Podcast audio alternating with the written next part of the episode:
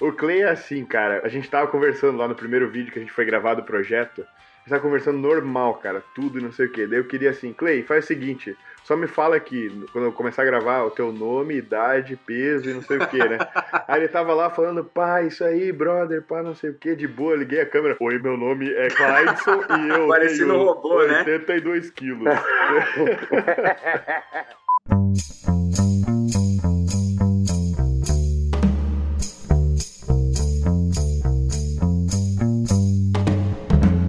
meu maior desafio nesse projeto não foi dieta, não foi treino, foi falar em frente às câmeras. Entendeu? É muito difícil pra mim, muito mesmo. é, meu amigo, não acabou ainda. Não, tem problema. Não, mas eu tô buscando melhorar, entendeu? Tanto Aham. que você vê no Instagram, eu tô indo aos pouquinhos, me soltando, É. entendeu? Cara, tinha foto, velho, um mês atrás, foto de tipo dois anos atrás lá, do- só do gato, do cachorro e só. Nada dele. Não, mas eu já tô. Tem um amigo que ele manja muito de Instagram, dessas coisas, e ele falou que. Ele deu umas dicas, ele falou que vai me ajudar, entendeu? A Uhum. desenvolver um negócio bem legal lá, pra agregar ao projeto também, É entendeu? isso aí, bicho, é isso aí. E tu, Will, qual foi a tua maior dificuldade aí nesse negócio todo, desde o começo? Cara, então, a minha, a minha maior dificuldade no projeto foi a falta de academia. Principalmente isso. É, eu acho que isso foi pra todo mundo, né, mano? Claro, não só pra mim, mas pra geral. Uhum. E é porque, tipo assim, cara, eu, eu sou uma pessoa que eu fico entediado, é uma característica minha, eu fico entediado muito fácil, Uhum. entendeu? E eu perco o interesse pelas coisas também muito rápido. Uhum. Então, tipo assim, foi muito difícil pra mim manter o foco e me manter, por exemplo, focado na parada sem ter um estímulo, que é o estímulo que é o quê? Academia, Uhum. que era corrida, que era ver o desenvolvimento do shape, porque pra mim eu olhava no shape e via todo dia a mesma merda. Uhum. Esse pra mim foi o maior, tipo, o maior desafio, a não ser depois das coisas que eu vou contar pra vocês, mas acho que isso não, já não é nem desafio, aí foi uma Uhum. parada ma- mais, mais foda ainda. É. O sistema é foda. Quem tá chegando aqui no podcast do nada agora, vocês sabem que a gente já começa o podcast já falando um monte de coisa, né? O Will tava falando das dificuldades, o Clay tava falando das dificuldades, aí eu tive dificuldades, inclusive, é, para continuar, né, o meu projeto paralelo ali de chegar aos famosos 7% de gordura que eu quero, de uma vez por todas, perder essa maldita boia que me cerca na parte inferior do abdômen, que eu acho que é um problema com todo mundo aqui, né, cara? Com certeza. Porra, é um saco, né? Demora. Nossa, é muito ruim isso aí. Puta que pariu. Eu juro pra vocês que eu cogito lipoaspiração. Né? Cara, é só isso, velho. Só isso que precisa. Eu, tipo, o resto tá definidinho, tá de boa. Tá ligado? Dá pra. Mas ali, cara, ali é foda. E, porra, nesse momento que a gente viveu, pra quem tá chegando aqui do nada, é o seguinte: em fevereiro, no começo de fevereiro, a gente começou um projeto lá no meu canal com os falsos magros. Eu quis pegar várias pessoas que estão nesse perfil que é o quê? O cara que não é gordo, não é magrelo, tá no meio termo, que tem só aquela pancinha, o cara não tem tanta definição assim. O cara é magro de roupa, só que quando tira a camisa tem aquela, aquela malemolência, aquela. Sabe? Como na verdade a maioria das pessoas é. Sabe? A maioria das pessoas não é o cara super seco ectomorfo ou o gordão endomorfo. É o cara meio termo. E tipo assim, uma coisa que eu sinto muita falta de conteúdo na internet é para esse público. A galera foca muito em crescer, crescer, crescer, ou emagrecer, emagrecer, emagrecer, e aí a galera que tá no meio termo fica, fica perdida, né? O que, que eu faço? É uma das maiores dúvidas de todo mundo que tá nesse, nesse estágio, é assim. Cara, o que, que eu faço? Faço cutting ou faço booking? Eu sei lá! O que, eu faço primeiro? Tá ligado? E eu acho que isso é o que falta. E aí eu quis pegar quatro caras, é, na verdade era três no início, mas aí o Will foi muito perspicaz em suas mensagens e me mandou mensagem. Eu falei, cara, esse cara aqui, pô, vai ser legal pra trazer junto. E como na época eu estava nos Estados Unidos, voltei há uma semana pra cá, né? E eu tentei pegar, porra, galera que mora aqui no sul da Flórida, que a gente pode gravar, conversar, fazer esse projeto aí. E aí eu chamei meu amigo Lucas Pinheiro, que é coach também. Quer dizer, coach não, é treinador. Eu não gosto muito da palavra coach, né? Mas ele é treinador, ele prepara pessoas, é, faz consultoria fitness com a galera, então ele faz o cara crescer, secar, faz de tudo. Dá um jeito, o cara é foda. E aí eu pedi ajuda dele, né? Porque eu não sou treinador, então eu pedi ajuda dele para fazer isso comigo e ele topou. A gente é grande amigo, era vizinho na época. E a gente escolheu quatro pessoas para embarcar nesse projeto. Estou aqui com duas pessoas, porque as outras duas não puderam vir. Um deles está andando jet ski por aí, o outro está abraçando a mãe. Estão querendo me escrotizar. Então tá tudo certo, né, cara?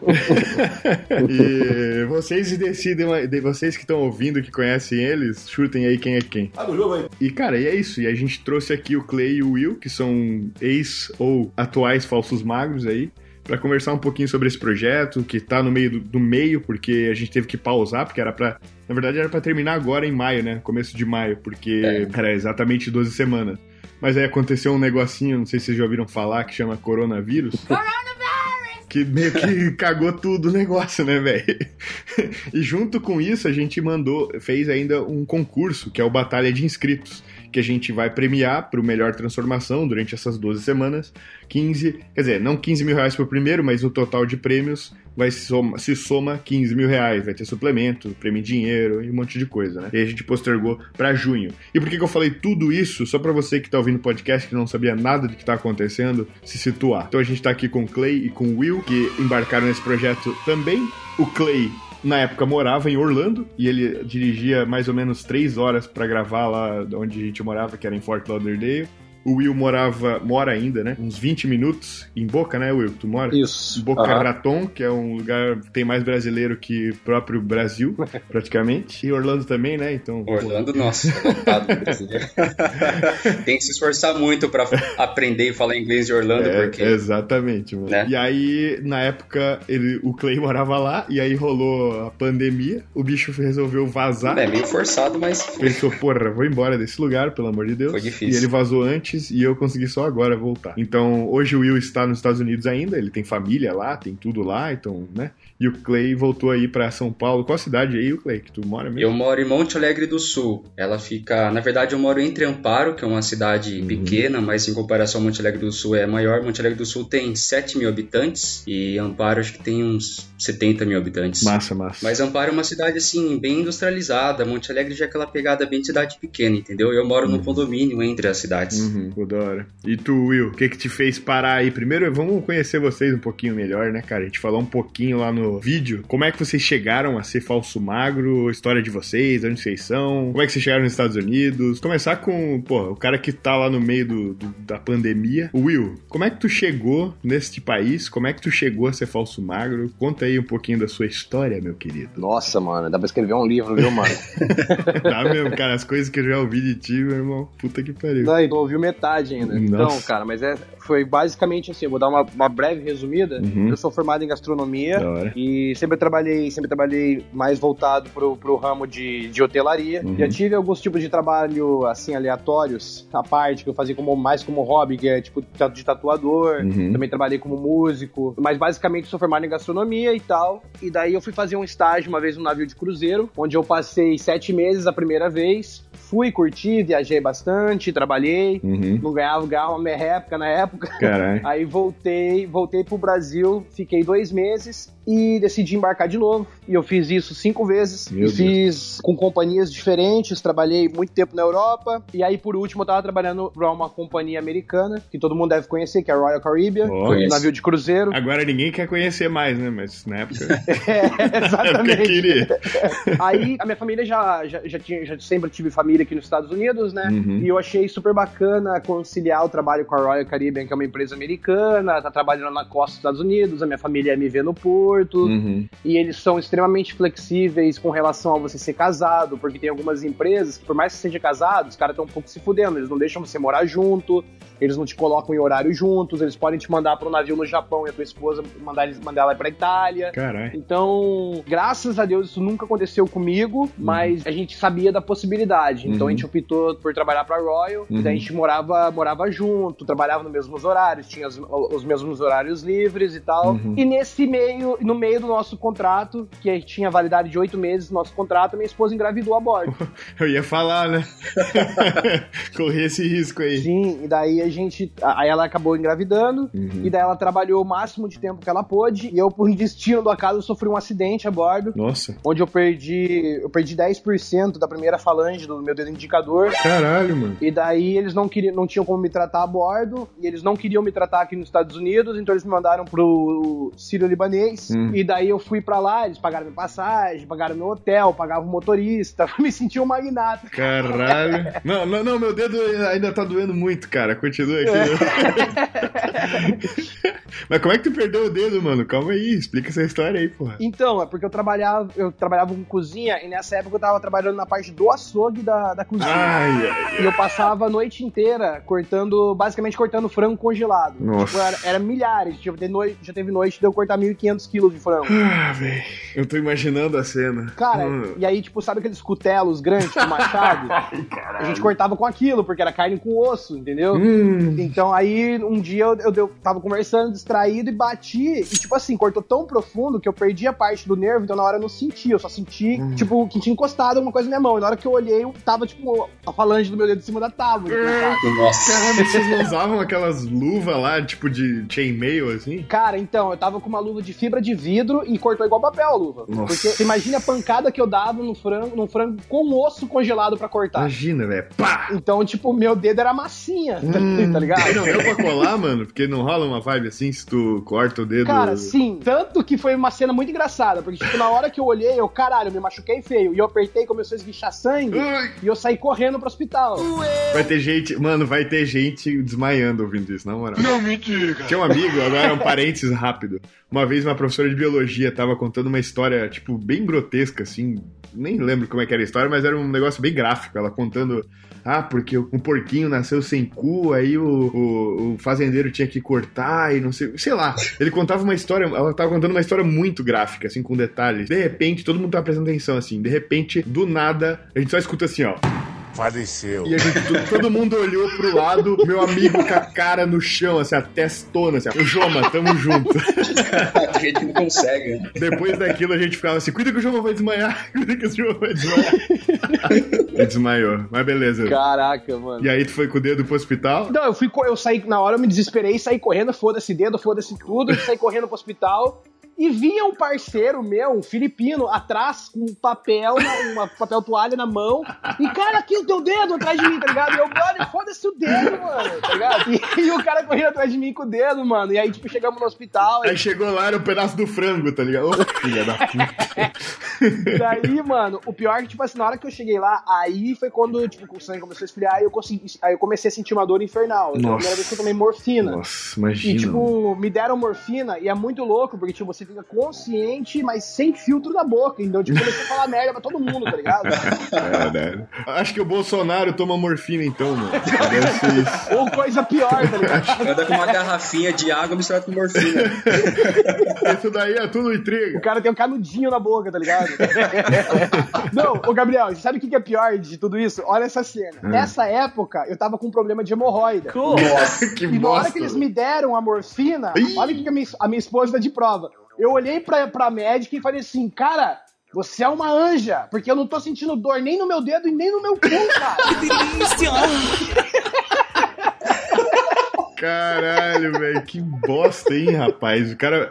Pior que é, né? Os caras pensam assim, nossa, o cara vivia o dia inteiro num cruzeiro luxuoso foda, né? Deve ser a parada mais da hora do mundo. Tem uns perreios, o cara tá com o dedo cortado e com hemorroida ainda. Pelo amor de Deus. É, e cara, não, é, eu falo assim, mano, navio, pra, pra quem vai escutar o podcast, quem às vezes, né, tem muita gente aí que pode estar interessado, uma parada que eu te falo é o seguinte: navio ele é um ambiente onde você deve ir, aprender o que tem que ser aprendido fazer o que tem para fazer e vai embora. Porque navio é um ambiente extremamente insalubre, cara. cara Tanto imagina. pra mente, quanto pra, pra saúde, como um todo. Ele é um ambiente extremamente insalubre. É, tanto é que eu tenho um amigo que trabalha. Agora ele até tá, não tá mais embarcando ele morava também nos Estados Unidos ali. E era amigão meu que eu conheci esse ano que eu morei lá. Ele trabalhava pra Petrobras, ele ficava três semanas embarcado, se não me engano, duas ou três semanas, uma coisa assim, nas plataformas lá de petróleo, e depois voltava duas semanas. Porque, uhum. tipo assim, é muito insalubre mesmo. E ele tinha um monte de treinamento, um monte de coisa que tu também deve ter feito, né? Uhum. De, tipo assim, quando tu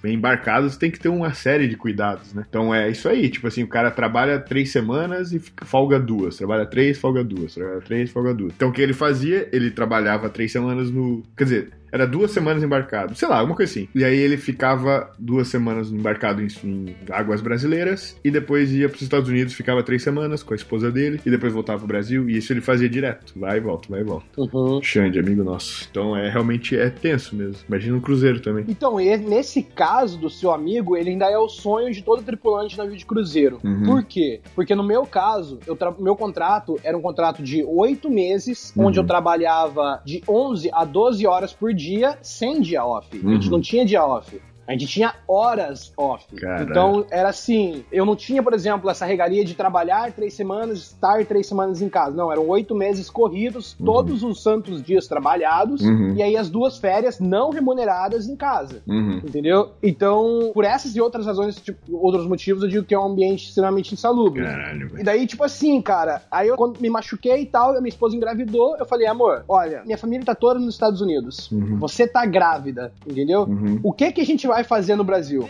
oi é cinco real! Uhum. Falei, não faz sentido nenhum a gente ficar no Brasil. Vamos, vamos, vamos pra lá e vamos deixar nossa filha nascer lá, ter essa oportunidade, entendeu? Porra, presentão. De, de ter, o, ter o documento dela. Acho que é o maior presente que a gente pode dar pra nossa filha nesse momento. Uhum. É a tua filha que tava lá dormindo no carro o dia que tu foi lá em casa? Isso, isso. E daí, tipo, acho que foi a decisão mais assertiva, assim, que a gente teve, não me arrependo, e eu me sinto, aqui, aqui nos Estados Unidos, eu me sinto muito mais em casa do que eu me sentia no Brasil. Uhum. É, porque tua família tá aí, né, cara? Na verdade, a, a, nossa casa é onde a nossa família tá, não adianta. É onde teu coração tá, exatamente, exatamente cara. Exatamente. Então foi basicamente assim que eu acabei vindo, vindo parar aqui, né, uhum. né? Nessa loucura da América. Caramba. E tamo aí. Caralho, que história, hein, rapaz? E o teu dedo, tipo, ficou fora mesmo? Não tem mais o pedaço? Cara, não. É porque, tipo, é, tipo, é tipo assim, né? Nunca percebi, sabia? Não, é porque é muito, é muito sutil, cara, porque eles fizeram um trabalho muito bem feito. Uhum. Porque, porque até porque se eles não fizessem, eles iam ter que me pagar uma indenização de um milhão de dólares. Uh, nessa hora tu pensou. Fiquei torcendo pro meu dedo ficar torto, cara. Não, juro por Deus, mano. Pô, jogava o dedo no mar, Will. Não, brother. Eu, eu falei assim, eu falei, brother, o que que é um homem milionário com o dedo torto? É, velho, foda-se. Tá ligado? Por que, que tu não ficou esfregando o dedo quebrado na parede, assim, tipo, pra ele não se caracterizar Mano, é direito? É horrível. Eu sei, que é, eu sei que é horrível falar, mas, cara, tipo assim, o, o meu, o meu dedo, a única coisa que ia acontecer é que ele ia ficar meio torto, mas não ia perder a função, eu conseguir uh -huh. o que eu tenho que fazer, tá ligado? É, velho. Mas, é. sei lá, mano. E daí, tipo assim, você sabe que existem dois processos, né? De, existe a cicatrização e a regeneração. Nossa. A regeneração é para esse tipo de, de ferimento mais superficial que a gente tem. Uhum. A cicatrização é quando é, o, o, ferimento é muito profundo, uhum. que daí o, o, que vai reconstituir, no caso, um tecido fibroso. O tecido fibroso ele não tem função, ou seja, ele não tem nervo, ele não tem, uhum. ele não tem sensibilidade. Então, por exemplo, nessa falange do meu dedo, eu não tenho nenhuma sensibilidade, porque é tecido fibroso, entendeu? Caralho. Você podia fazer um vídeo assim, dei uma martelada no meu dedo, e aí tu não sente nada. tipo assim, desafiar as pessoas na rua, tá ligado? então, aposta quanto que tu vai me dar uma martelada, não vou nem piscar, velho. Tu dá pau. Caralho, é oportunidade aí. Muito louco, mano. Mas eles chegaram a usar o pedaço do dedo ou não? Isso que eu quero saber. Então. Se colaram de volta. Não, porque segundo a médica, ela falou para mim que era o risco de necros. De, hum. daquela parte, deles costurarem, aquela parte de necrosar era muito grande. Ah. É uma parte onde tem pouca irrigação sanguínea. Só. Então era muito, tipo assim, ia ser dois trabalhos: ia colocar e inflamar, ia ter que cortar de novo, ia ter que fazer a. Uhum. Como é que se diz? Como cauterização em português, né? Sim. Que é quando queima. Sim, sim, sim. Então ia ter que fazer a cauterização novamente, ou seja, iam ser dois sofrimentos. Então ela já preferiu por na hora cauterizar uhum. e pra, tipo, pra ele voltar totalmente ao normal, de eu não precisar mais usar nenhum tipo de bandagem, uhum. nada, foi aproximadamente, foram três meses, eu acho, pra ele voltar ao normal. Nossa. Mas tipo, eu tenho foto, o osso ficou exposto. Ai, cara, não, não, bem não, nojento, obrigado, bem nojento, não, obrigado. Bem nojento. Não, obrigado. tipo assim, sabe quando as pessoas têm, tem, isso tem uma, uma coisa que a galera faz, se você faz isso, você é uma pessoa ruim, tá? Só falando isso aqui para as pessoas, falando para os ouvintes. Ah. Se você é daquele tipo de pessoa que manda desgraça no WhatsApp, Tipo assim, gente morta, cabeça decapitada. Olha aqui o vídeo do terrorista aqui, cortando a cabeça. Cara, pelo amor de Deus, qual é a graça de ver uma coisa dessa, velho? Isso é muito nojento, velho. Puta que pariu. Isso é muito desrespeito. Inclusive, por exemplo, foto de acidente de carro. Não sei se vocês recebem isso, mas eu tenho um monte de amigo que fica mandando essas porra. Eu bloqueio, cara. É, então, eu não. Eu falo assim, não me manda, mano, senão tu vai tomar bloco. Uhum. Mas tem uma galera que tem um prazer de ver, velho. Eu não entendo. Na moral que eu não entendo. Falta de respeito com a família da pessoa, porra, né? velho. Olha isso aqui, olha isso aqui aqui, olha aqui. Cara, beleza, tu morreu, morreu, pronto, não precisa ver. Não precisa ver. Tipo assim, quer ver sanguinho e tal, vai jogar Mortal Kombat, velho, que é de mentira, pelo menos, é. tá ligado? Não, eu fico, o que eu penso é assim, ó, mano, o que vai acrescentar na sua vida? Pois é. Porque, tipo assim, mano, eu sou uma pessoa que eu gosto, eu, eu não gosto de perder tempo, entendeu? E uhum. isso pra mim é uma perda de tempo, isso cara. Isso aí é jogar o tempo no lixo. Não, exatamente, cara. Sem contar a falta de respeito com a família, é. com a própria pessoa que, tá, que passou por esse momento. Exato, e não poste essas coisas também. Eu sei que os, antigamente o Facebook deixava, né? Tipo assim, não tinha filtro, tu, tinha, tu postava e depois que ia cair. Agora meio que o robô já tá ligado. Que, Aham. que é nojeira. Então é foda. A galera. Só pra chocar, tá ligado? Pra galera reagir, comentar. É chamar atenção, né? É.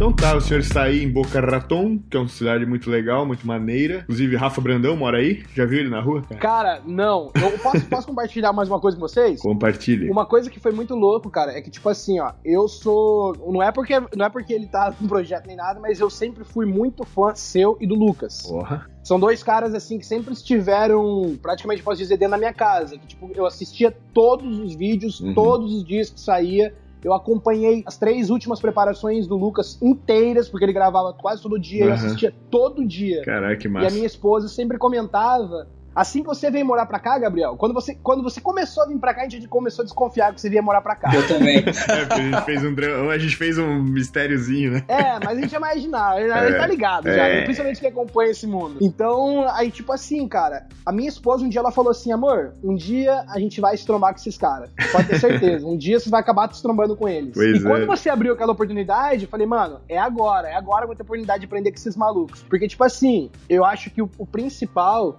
além de, do, do prazer de conhecer vocês, conhecer o trabalho de vocês, que são pessoas que a gente admira, o principal é o conhecimento que eu adquiri com vocês tá ligado? Isso uhum. para mim foi o principal de tudo. Pô, fico muito feliz de poder ter ajudado de alguma forma. E, cara, eu, eu, entendo exatamente o que tu tá falando, porque tem pessoas que eu sigo também, que eu gostaria muito de conhecer, sabe? De trocar uma ideia, de. Tipo assim, que nem sabem que eu existo, mas mudaram minha vida, saca? Que eu tô exatamente. aqui gravando isso por causa, tipo, de vídeos dessas pessoas, de conteúdo dessas pessoas. E muito provavelmente eu nunca vou conhecer elas. Então, eu, eu assim, tipo assim, eu fico até com vergonha, que dá aquela coisa assim, porra, eu sou isso tudo para alguém, será? Saca? Mas é, eu sei que existe o outro lado também. Então eu fico muito, muito lisonjeado de verdade, assim, com todo. Não, não só vocês, né? A gente que teve a oportunidade de ficar amigo e conversar e tal depois, né? Mas quando alguém me fala isso, quando alguém me manda uma mensagem, a gente quer de verdade responder todo mundo com, porra, com muita atenção, com muita. Sabe? Porque às vezes a gente recebe uns textões enormes, saca? Mas Tipo assim, às vezes eu olho aquilo num momento que eu tô na rua e resolvendo alguma coisa, e aí eu, tipo, eu não tenho como responder. Eu não vou responder só um ok, valeu, só, tá ligado? Com um textão. Aí às vezes o cara recebe, eu fico, porra, depois eu vou responder e, porra, acaba passando. Mas não é por maldade, sabe? Porque imagina se eu parasse todo dia para responder as quantas mensagens que a gente recebe, a gente não ia ter mais, não ia fazer mais nada. Uhum. é muita coisa. Então, fico triste às vezes de, de ter só 24 horas no dia e eu fico muito feliz de ter a oportunidade de algumas pessoas, por exemplo, vocês, de ter conhecido. E, porra, hoje eu considero vocês amigos, saca? Então, acho isso muito foda, velho. Isso é coisa que a internet proporcionou pra gente. E, pô, muito obrigado de verdade por falar isso. De verdade mesmo. É nóis, mano. É nóis. Ah. Adoro. Mas chegamos lá, né? Um dia tu mandou. Ó, só pra vocês entenderem o que rolou do Will, o Will foi um cara persistente. Porque eu abri lá pra galera mandar. Falei assim: ah, mandem aí quem mora aqui no sul da Flórida, mandem e-mail, não sei o que, pra gente fazer o projeto aí, quem tem disponibilidade pra gravar. E o Will mandou depois de um tempo, se eu não me engano. Ou foi no começo, tu mandou, respondi, mas depois tu não me mandou, a gente não conseguiu ver horário pra gravar junto. Uma coisa assim aconteceu. E aí eu fiquei, não te respondi mais. Porque eu pensei, ah, putz, não tá dando, já tinha fechado com os três. E aí eu, não, cara, esse bicho mandou mais uma mensagem, velho. Cara, e ele parece ser muito gente boa, a gente precisa de um cara igual a ele. Bom, mandei mensagem, aí a gente marcou rapidinho, ele veio, cara, e foi, pô, a melhor coisa que a gente fez, porque, pô, foi muito foda. E aí tamo aí, né, velho? Espero que depois, agora com a nova data, no dia 22 de junho aí, a gente tenha uma baita de uma transformação aí com todos vocês, né, velho? Sim. Então, Clay, Oi. chegou a sua vez de falar aí a sua história. Claro que tu já voltou pro Brasil, mas Sim. conta aí como é que tu, um pouquinho de, da tua história aí, como é que tu começou, como é que tu começou a treinar, como é que tu, o que que tu trabalha, o que que tu faz, as merdas que aconteceram contigo que tu já contou pra gente aí.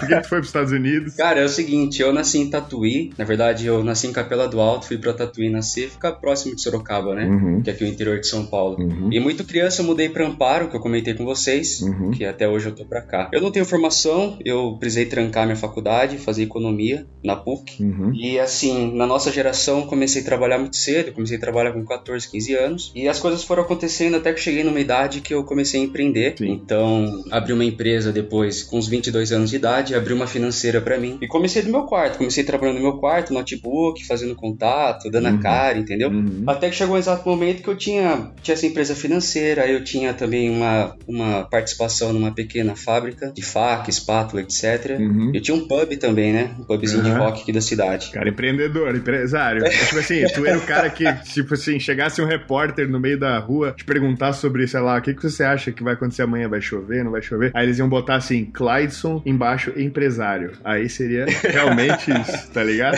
Olha, rapaz, é assim, a vida de empresário, principalmente aqui no Brasil, eu costumo falar, ainda mais eu comecei a abrir uma empresa muito jovem, né? Uhum. Muito novo, que a maior dificuldade não era imposto, não era política, era a nossa mente, entendeu? Uhum. Então, assim, ser muito novo diante de algumas situações seríssimas exigia muita, muito esforço, né? Claro. Devido à idade. Pô, e foda também que acontece, principalmente com, com isso, eu não sei se aconteceu contigo. Comigo aconteceu mais pra frente também, porque eu tenho cara de moleque, né? Mas é justamente isso. É. Tu ser levado a sério por pessoas, tipo assim, tu, o que que tu tá falando, rapaz? Tu é um gurizão aí, é. saca? Tu tomar aquela... Né? Exatamente. Eu, eu tive muito problema com isso daí, tanto que eu deixava até minha barba um pouquinho maior, justamente pra dar uma impressão mais séria. o cara desenhava assim, tipo, com uma maquiagem, uns pés de galinha no olho. É. porque o que, o que que acontecia? Às vezes tinha algumas reuniões marcadas com, pô, caras que 50 uhum. anos, 40 anos, uhum. empresários, aí chegava eu lá, cara de moleque, eles olhavam para mim, pô, o que, que esse moleque tá fazendo aqui? Uhum. Mas assim, também teve algumas coisas ruins que chegavam até mim justamente por eles acharem que o fato de eu ser moleque, de eu ter uma cara de novo, eles iriam se aproveitar, entendeu? Uhum. Tudo isso que eu comentei tá vinculado em minha ida aos Estados Unidos por causa do seguinte, eu comecei a ter muito problema na empresa, na financeira, devido a algum, algumas outras empresas, fantasmas, golpistas, né? Vixe. É, até comentar aqui no podcast não tem problema, chegou um momento que estavam invadindo meu escritório, tava recebendo ligações, né, direto do meu celular. Caramba. Então, assim, eu parei para analisar, falei, pô, eu tô com 20, 24, 25 anos de idade e, sei lá, meu pai, minha mãe pergunta para mim, e aí, filho, como que tá, como que tá a empresa, como que tá o trabalho? A partir do momento que eu não podia falar para eles o como uhum, que tava, alguma coisa tá errada, entendeu? Sim. Porra. Então, assim, nossa, foi, foi uma fase, assim, muito difícil,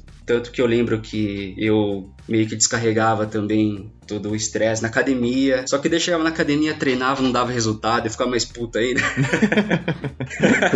é, todo mundo já esteve nesse barco aí. Né? Pois é. Mas enfim, daí o que aconteceu? Eu acabei fechando a empresa, parando tudo. E eu tava numa nuvem, porque tava acontecendo outras coisas também. Eu morava sozinho na época, deixei de morar sozinho. Aí tava uma nuvem preta em cima de mim. Uhum. E eu sempre quis morar nos Estados Unidos ou ter uma experiência uhum. pra fora. Até que surgiu a oportunidade. Eu tenho um contato em Orlando que ele conseguiu uma moradia para mim, conseguiu um emprego para mim em Orlando. Uhum. Então eu falei, ah, quer saber? Eu vou lá para Orlando e vou pegar o avião, vou para lá, vou sair um pouco dessa nuvem que tá em cima de mim, porque tudo que eu tinha para resolver eu já tinha me esforçado, sabe? Uhum. Daí eu peguei o avião, fui para Orlando, cheguei em Orlando no sábado às 10 horas da manhã, era meio-dia eu já tava trabalhando. Caralho, mas trampando do quê? Cara, eu já fui trabalhar em obra, porque uhum. todo mundo que tem vontade de ir nos Estados Unidos e trabalhar, o trabalho mais rápido, mais viável que ele consegue em obras. E também uhum. eles pagam bem quem trabalha em obras, né? Sim. E eu acabei topando, fui para lá, porque quando eu tinha 15 anos de idade, eu já fui servente de pedreiro, entendeu? Uhum. Então, assim, nada me assustava na obra, entendeu? Uhum. E beleza, cheguei lá, 10 da manhã, 11 horas passei no Mac e já fui trabalhar meio-dia. Já entrei bem no, na rotina americana,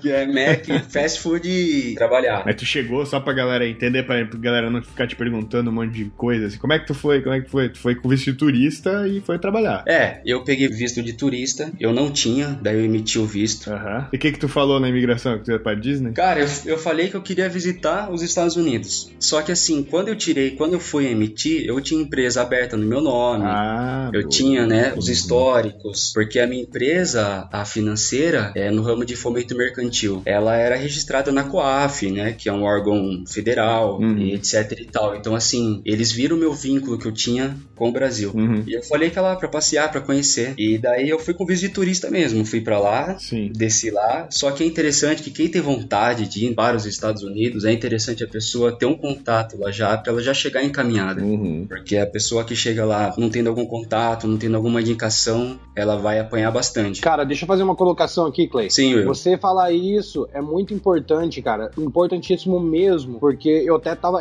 Eu e minha esposa, a gente tava comentando esses dias que a gente tem muito grupo, né, cara, de brasileiro, de pessoas que moram aqui. E, cara, o que a gente recebe de mensagem de gente falando assim, cara, eu tô passando fome porque meu marido não consegue trabalho, eu cheguei aqui com 500 dólares. Eu tive uma experiência com um casal, a gente morava numa, num num apartamento compartilhado, desse que se aluga quarto dentro. Assim que eu cheguei aqui. Sei. E tinha um casal, cara, que eles chegaram aqui com mil dólares e antes eles chegaram com mil dólares, não tinham onde ficar, foram para um hotel em Miami, Nossa. onde a diária era 150 dólares. Nossa. Chegaram lá, eles foram no Walmart buscando leitinho e mucilon pros filhos deles, coisa que não tem, é como se, foram como se estivessem indo no, no Big, no uh -huh, Brasil. Uh -huh. Entendeu? E tipo, não tinha, e eles ficaram de táxi táxi, procurando mercado em mercado, gastaram 300 dólares de táxi num dia. Eles falam inglês? Não, pois sem é. inglês, Puta sem nada. E, cara, ou seja, em uma semana eles não tinham mais dinheiro, eles não tinham mais onde ficar, e, tipo assim, a mulher do apartamento resgatou eles da rua, jogou eles lá nesse, nesse quarto e falou: Olha, eu vou te dar um mês pra você arrumar um trabalho, para você levantar o dinheiro pra você me pagar de graça você não pode ficar, mas eu tô te dando uma oportunidade, uhum. porque aqui nos Estados Unidos vocês sabem que geralmente os caras te pedem dois, três aluguéis logo de cara Sim. antes de você entrar. Sim. Justamente porque esse tipo de situação acontece o tempo inteiro. Eu paguei isso. Então. E era isso. Acho que é muito importante frisar que, cara, se você for vir, eu não julgo ninguém, venha preparado. Não venha na louca, porque você não tá no Brasil. É, porque assim, os Estados Unidos, o que, que acontece? Eu também conheci muita gente que tava desesperado, tava passando fome, e aí o negócio é capitalista. Você pede um favor, é 10 dólares, qualquer coisa eles cobram, né? Então, assim, quando as pessoas me procuram pedindo, perguntando como que você conseguiu, como que você conseguiu esse meio que eu consegui, eu falo, olha, tem um contato lá que vai te receber, que vai te indicar. Porque eu cheguei em Orlando, na primeira semana eu já tinha um emprego, eu já sabia qual carro que eu ia comprar, já sabia como que funcionava o lance da placa. Uhum. Eu já fui no banco, porque o contato lá em Orlando, que é uma pessoa conhecida minha, não cobrou nem nada por isso, porque é amigo. Já, já me levou no banco, já abri conta, já fiz um plano de celular. Então, quando alguém me pergunta, até mesmo as pessoas que estão nos, nos escutando agora, o conselho é esse: é ter o um contato lá dentro, porque se chegar lá meio que a cara tapa, uhum. Estados Unidos ele, ele bate muito na pessoa e a pessoa passa muito aperto. Não, não, não, não, não estou sendo pessimista. Não, você tá falando a verdade. Mas é, cara. É, é a realidade que eu vi. Não, entendeu? mas é real. É, é a real, é não adianta, né? E outra coisa, vai chegar lá e vai trabalhar. Não tem o que fazer. Se você ficou com gripe e não quer trabalhar, não tem problema. Você vai deixar de receber. É fato. Exatamente. Uhum. A questão, inclusive, que é uma coisa que é muito importante a gente falar, é a questão da saúde. Sim. Né? Se você vai para lá e se machuca, ou que acontece alguma coisa, cai o dedo, igual o Will aí, uhum. no trabalho dele, imagina o cara arranja um trampo de, de, sei lá, de lavar louça em um restaurante, que é uma coisa comum aí que a galera faz, né? Vai lavar prato e tal. E por algum motivo, lavando prato, lavando a faca, sei lá, acontece alguma coisa, tu se corta, se machuca, faz alguma coisa. Se tu não, né? Ainda mais se tu é ilegal, que vamos ser honestos aqui, o que o Clay fez não é legal, né? Não é legalizado. Tipo assim, ir trabalhar de turista, isso não, teoricamente não pode Sim. fazer, né? A gente sabe que acontece pra caralho. É, tu se fudeu. Se né? Porque é muito caro a saúde nos Estados Unidos. Sim. Beleza, pode fazer um, um, um seguro viagem aí, alguma coisa assim, para uma outra coisa. Mas, cara, qualquer coisinha, tipo 2 mil dólares, 3 mil dólares. Fala aí, Will, quanto que tu pagou pra tua filha nascer? Quanto tu pagou não, que tu te cobraram. Então, o valor foi de 150 mil dólares. Tá? É. Isso, isso convertendo pra real hoje, que tá, tá mais de 6, isso são 900 mil reais, é. correto? Morri! Tem que ser milionário. Ou seja, quase um milhão de reais por um nascimento. É, exatamente. Tem um cara que tá aí nos Estados Unidos, acho que ele tava no sul da Flórida também. Ele começou a acelerar o coração dele, ele foi no hospital achando que era ataque. Uhum. Chegou lá, fizeram uns exames nele, viram que era ansiedade. Em 40 minutos ele foi liberado. A conta dele ficou 30 mil dólares. Então, assim, é uma coisa bem, coisa bem forte. Mas, cara, eu fui nos Estados Unidos, cheguei já já com várias indicações. E sobre o projeto, o que, que aconteceu? Eu estava treinando numa academia próxima de casa uhum. e teve um dia, era noite já, que eu saí do treino, sem brincadeira, saí do treino desanimado, porque eu tava treinando, treinando e não tava conseguindo, sabe? Uhum. Desenvolver da maneira que eu tava querendo desenvolver. Uhum. Aí eu cheguei em casa, sentei, abri o notebook, abri o site do Lucas e do Leandro o Lucas Pinheiro e do Leandro uhum. Twin, porque eu uhum. sei que eles prestam consultoria, né? Sim, sim. Aí comecei a analisar os preços tal, cheguei até a mandar mensagem no WhatsApp para assessoria uhum. do Leandro e o Lucas como eu vi que já tava tudo em dólar ali, eu falei, bom, beleza. Só que nesse momento eu parei e entrei no YouTube e comecei a assistir um vídeo do seu canal. Porra. É, sem brincadeira. Aí, se eu não me engano, foi um vídeo que você acabou lembrando a rapaziada, né? Falou, uhum, é, uhum. No, no, outro vídeo e tal, falei, pô, deixa eu mandar mensagem. No mesmo momento levantei e tal. Já tirei aquelas fotos lá que vergonhosas, né? vergonhosas. E já mandei, mandei para você. No outro dia eu fui trabalhar, tipo num bairro que tem em Orlando, que é antigo Winter Park. Fui trabalhar no mallzinho que tem lá, tava fazendo muro de pedra instalando tile. Tile é é, piso e azulejo, né? Uhum. E o celular tava escutando um podcast, só que era sobre alguma coisa financeira que tava escutando. Uhum. Aí o celular interrompeu, recebi o um e-mail de você, né? Uhum. De você respondendo. Até que eu até brinquei com você, que você respondeu, cara, você tem o shape perfeito pra começar o projeto. Eu li aquilo, eu fiquei triste. Você não sabia se você ria ou se você chorava. É, mano, eu falei, pô, não sei se eu fico triste ou se eu fico feliz, né?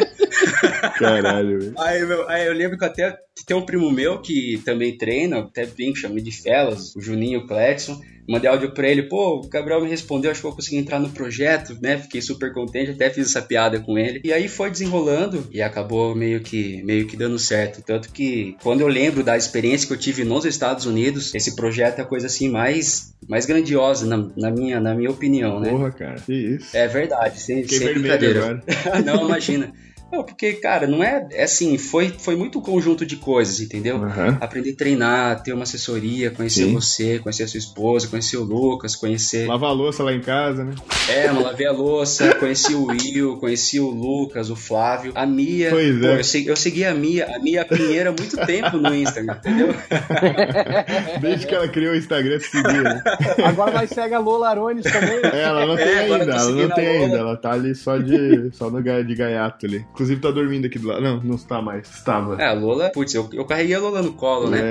É, é agora tá meio difícil, cara. Ainda dá, tá. mas é difícil. Tá grandinha. Mas assim, cara, a minha vida, de uma maneira resumida, foi assim: sempre trabalhei bastante, uhum. correndo atrás das coisas. Daí entra, lógico, os detalhes. E Sim. eu sempre treinei, mas eu nunca consegui acertar numa estratégia, numa técnica, uhum. para ter um resultado eficiente. Que a técnica, a estratégia é de uma certa maneira simples, só exige uma disciplina, né? Sim. É, eu acho que a parada que mais pega é, é, tipo assim, tu saber na tua mente, não interessa nem que seja a melhor técnica, a melhor estratégia, a melhor coisa, o melhor caminho. O que importa, na verdade, é a gente percorrer esse caminho por mais tempo, né? Isso. Porque, porra, até o Leandro Twin fala bastante que não adianta nada você ter o melhor treino, a melhor dieta, a melhor tudo, se você não segue por um mês, uma semana, tá é ligado? É exatamente, consistência. E outra, né, cara? Às vezes a gente não segue, não é porque, ah, um conselho. Tipo assim, às vezes a gente não segue porque falta um, um objetivo claro lá no fundo, sabe? Lá no final, um porquê de verdade de fazer Sim. a parada. Um realmente uma motivação que se transforma em disciplina para você atingir o objetivo até o final. Porque, cara, querendo ou não, a gente tem altos e baixos. A gente não é todo dia que a gente tá bem. Tipo, porra, o, até o Clay tava falando aí. É, tu até me contou uma história, né? Que tava mal pra caramba. Inclusive, durante o projeto, tu até passou mal, teve, ficou com gripe e tal. Sim. Que, inclusive, agora olhando para trás, será que não foi corona aí, rapaz? Ah, acho que não foi. Você sabe que eu cheguei a pensar nisso porque eu tava em Gainesville, uhum. que é uma cidade universitária, que trabalhei no lado da Universidade da Flórida, né? Uhum. E, nossa, nossa, tem gente no mundo todo, só que foi bem antes do corona, né? Uhum. E deu uma semaninha ali eu já, eu já melhorei. Então eu acho que não foi corona. Porque acho que nem tava, nem tava ah, divulgando. Se, for, ainda, se né? foi, melhor ainda, porque daí já tá imune, né? É, se foi o corona, é uma história de vida. Posso é. até começar a falar agora, né? Pô, foi nos Estados Unidos peguei fala, corona. Fala, fala, Dá um livro, mano. A gente pode escrever um livro. Pois já. é. escrever um livro, Sobrevivi. Né? Minha vida em Orlando. É. Minha vida em Orlando. Corona, é, cimento e, e treino. Pois é. E agora, mano? Tu resolveu voltar pro Brasil, né? E, tipo assim, mas fora, fora o projeto, fora isso, o que mais, tipo, te mais chamou a atenção lá de diferença, assim? Tipo assim, é um país que tu moraria para sempre? Cara, é o seguinte, quando a gente chega nos Estados Unidos, pelo menos eu e com as pessoas que eu conversei, fico impressionado porque você vê Porsche na rua, uhum. Bentley na rua, uhum. né? Você vê aquelas casas grandes, aí você vai no Walmart, você fica maluco, porque um pote de Nutella é 3 dólares, que uhum. aqui você paga 30 reais, né? Uhum. Só que a conclusão que eu chego, para mim, é que nos Estados Unidos, se for no meu caso, sozinho, você consegue o que é material. Uhum. Agora, a parte social, sei lá, de você trocar uma ideia, de você ter uma amizade, de você ir na casa de alguém num sábado à noite para comer uma esfirra, uhum. isso lá eu já não tinha. Então, assim, eu só trabalhava lá, né? Uhum. Eu não me vejo morando nos Estados Unidos, a não ser que sei lá, passou uns anos, eu sou casado, tenho meus filhos e vamos para lá, todo mundo com o documento certinho para ir voltar, uhum. porque o que mais pega nas pessoas que vão para os Estados Unidos de uma maneira não legal uhum. e decidem morar, é aquela sensação de prisão, que eu e você estávamos sentindo isso nesses últimos, nessas últimas semanas. Sim. Quando começou o lance do corona, eu decidi voltar, porque é melhor antecipado ficar preso e estourar meu visto. Uhum. E também estava com receio de pegar o corona lá também, porque fica um absurdo o hospital. Sim. Eu ficar dois dias lá no aeroporto chorando pra Azul, ver se tinha uma vaga, não sei uhum. o que, etc e tal. Aquela sensação de prisão. Aí eu ia na rua, parecia filme, porque eu sempre assisti nos filmes, né? Ah, os filmes americanos com vírus, aquela paisagem era igualzinho, aí você ficava mais agoniado ainda. Ia ver o Rick, o Rick do Walking é, Dead andando de cavalo pela rua. Mas aquele dia a gente foi na sua casa, a gente conversou, né, sobre uhum. esse calor humano que existe aqui no Brasil, é. principalmente com a família. Eu compartilho da mesma opinião, porque aqui a gente se sente em casa, né? Onde a família tá, a gente se sente em casa. É, eu acho que assim, cara, depois que eu falei que eu ia voltar, até no último vídeo que eu soltei no canal, falando que a gente voltou e tal, mostrando o primeiro dia aqui. É, muita gente comentou assim: nossa, se fosse eu, jamais voltava. Exatamente. Nunca iria. Tipo assim, todas essas pessoas que falam isso, ou nunca foram e nunca tiveram essa experiência, Sim. tá ligado? Sim. Ou o cara que realmente, quando tava no Brasil, tava numa situação muito ruim. Tipo assim, muito ruim. E aí ele foi, aí ele, tipo assim, tem família, tem tudo lá. Toda a questão, inclusive, emocional e financeira, né? Sim. E a gente sabe que dá para ser muito mais digno é, lá, fazendo, por exemplo, um trabalho igual o teu, por exemplo, tu tava fazendo, tu era servente de pedreiro, trabalhando em construção e tudo.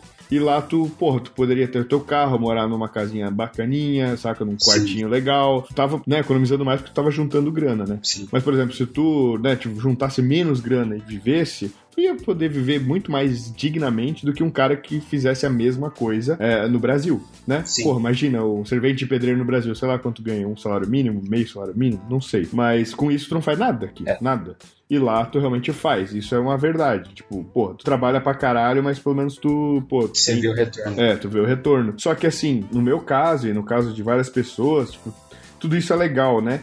É, tudo isso é, porra, é massa tu ter mais coisas, tu ter mais poder de compra, tu ter mais conforto, entre aspas. Só Sim. que tu tem tudo isso e tu não tem o principal, que é a família, que é o calor humano. É tipo assim, eu até tava vendo um vídeo de uma mulher falando assim, cara, falou tudo isso que eu falei e ela falou assim: aqui as pessoas te olham na rua e elas não te veem. Tipo assim, elas te olham, mas não te veem. Então é só mais um, assim. Puf. É. Saca? Aqui no Brasil é diferente, por mais que tenha um monte de gente encherida que quer saber da tua vida, nos Estados Unidos é o oposto completo. Tu pode andar de, sei lá, de roupa roupa de macaco pela rua que ninguém vai falar nada, tá ligado? Exatamente. Eu sei que talvez fale porque, tipo, racismo, saca? Mas, Sim. por exemplo, andar de vestido de banana, de dinossauro, sei lá. É, a galera não liga. Não liga, tá nem aí, tá saca? Nem aí. E, e, tipo assim, eu sei que, porra, isso é uma coisa boa, o cara não tá nem aí. Só que, por exemplo, tu não sei, eu não sei explicar, velho. Parece que assim, no Brasil, por exemplo, se tu passa por algum perrengue ou tá meio mal ou, ou precisa de ajuda de alguma forma, as pessoas são mais solícitas. São. Aí na gringa, os caras não querem muito se meter na tua vida, não querem muito se. saca?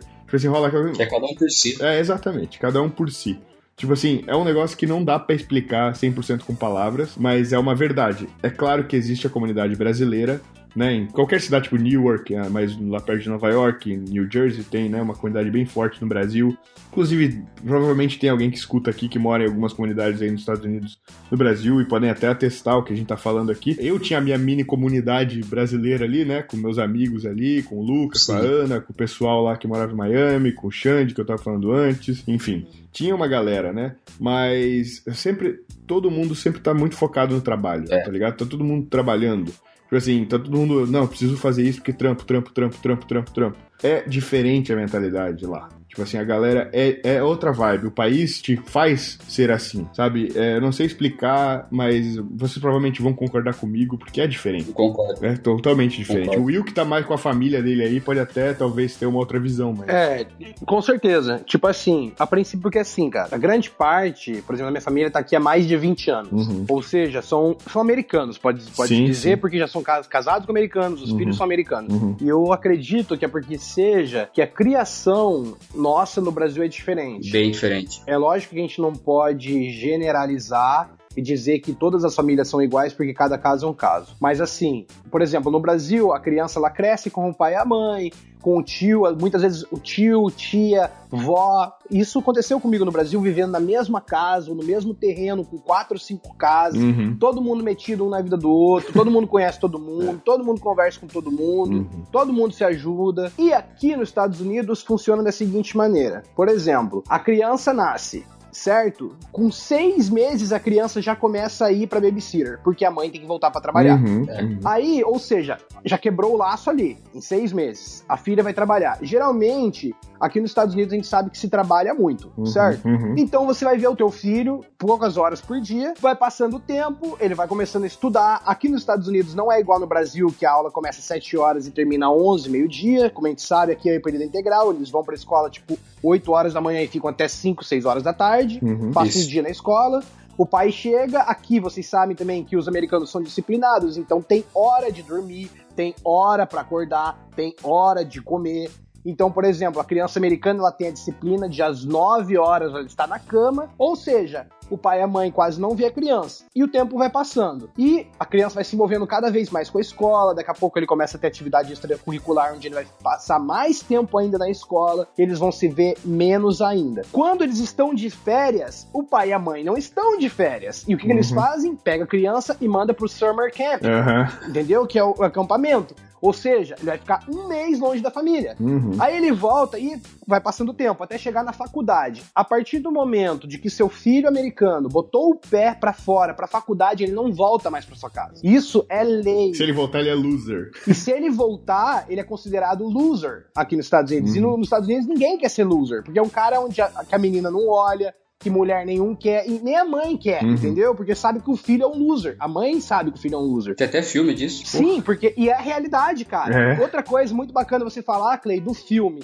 Cara, tudo que vocês veem no filme é verdade. É, eu fiquei impressionado também. Cara, a gente pensa, ah, não, clichê americano, isso é exagero. Não é. Não é. Não é, é verdade. Cara, teve um dia que, tipo assim, aquele anúncio de furacão, aquela loucura, eu fui encher o tanque do meu carro no ano passado, quando tava tendo aquela ameaça de furacão, uhum, não sei uhum. se vocês lembram. Claro.